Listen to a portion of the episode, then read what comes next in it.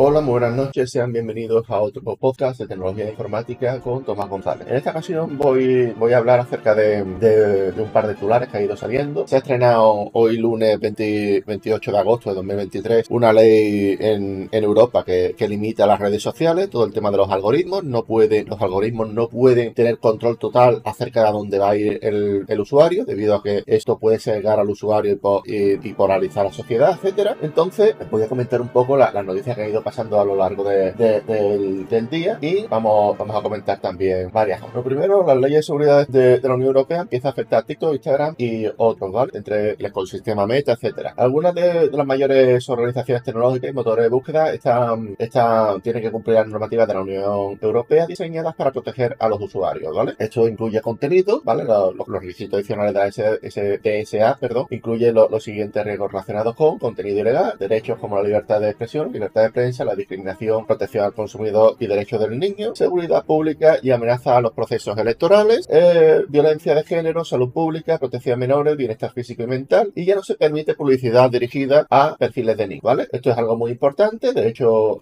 algunas de, las cosas que, que, aparece es que TikTok, por ejemplo, impidió a los usuarios europeos entre 13 y 17 años que se les mostrara publicidad personalizada en función eh, de su edad, es decir, que son menores, y vamos a ver, yo, el, el mundo de la farándula actual es un mundo muy turbio, porque yo, yo, vamos, yo, a mí me gusta, aunque no, no son canciones y músicas que a mí me gusta escuchar normalmente, pero eh, me gusta ver entrevistas de este tipo de cantantes, porque digo, bueno, si, si se han hecho conocidos y, y famosos, por mucho que a mí no me gusten sus canciones y que me parezcan eh, burdas y me parezcan soez y me parezcan de mal gusto, pues algo tienen que estar haciendo bien. Y la verdad me acuerdo de que, de uno de los reggaetoneros que entrevistaron no era un reggaetonero muy, muy conocido, no era, no era, por lo menos yo, yo no lo conocía, ¿vale? Es más, ni siquiera me acuerdo de, su nombre, eh, pero decía de que, el público al que iba dirigido la música de reggaetón eran de 12 años, o sea, de que el reggaetón y todo el público infantil mueve mucho dinero, o sea, es, un público que, ojito, que es un público que, ahí donde tú lo ves, mueve,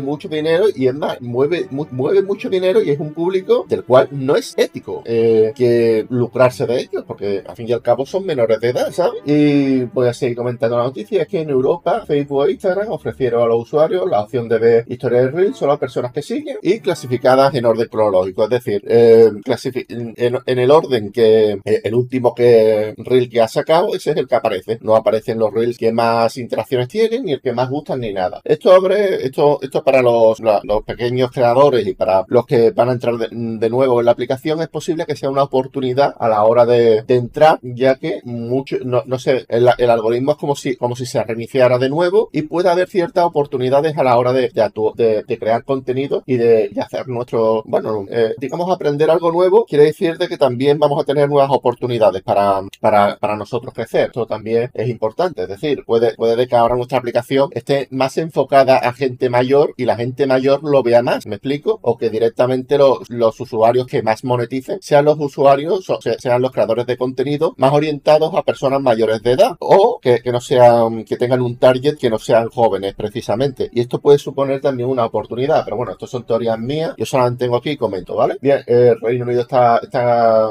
está también restringiendo los anuncios personalizados para usuarios entre, entre 13 y 17 años. También decir de que, de que bueno, estos, estos servicios son, siempre han sido polémicos con el tema de los menores de edad. Bien, vamos a comentar una noticia de Genventa y es que, eh, bueno, voy a comentar más o menos algunos, algunos de, las, de las cosas que, ha hecho la Big para ajustarse al a, la, directiva europea de SEA. Google, ahora antes de la entrada de, la ley de SEA, eh, publicaron un informe recopilando sus medidas significativas como la eliminación de vídeos por error o la actualización del centro de transparencia para añadir más detalles. Eh, Meta, es decir, Facebook, publicó en junio un largo informe detallando el funcionamiento del algoritmo de Facebook e Instagram y ha implementado la posibilidad de ver contenido cronológicamente en Reels, Stories y Shares tanto en Facebook como en Instagram. TikTok también ha anunciado, ha, anunciado digamos, la opción de desactivar su algoritmo y es que, tampoco, tampoco sé muy bien cómo, cómo va a reaccionar TikTok porque TikTok lo único que tiene es el algoritmo. No sé si, si va, si, va a tirar para. No, no, sé cómo lo hará TikTok, porque esa es la gran, la gran pregunta. Porque en, en, Facebook y en Instagram, simplemente lo que tiene que hacer es no recomendarte cosas. Pero en TikTok, ¿esto cómo se va a hacer? Y segundo, hay un gran público en el, el tema de Facebook y de Instagram que, que, que, sigue dependiendo del algoritmo. Pero bueno, eh, yo solamente tengo aquí y comento, ¿vale? Snapchat, Snapchat también permite a sus usuarios y usuarios de la Unión Europea la,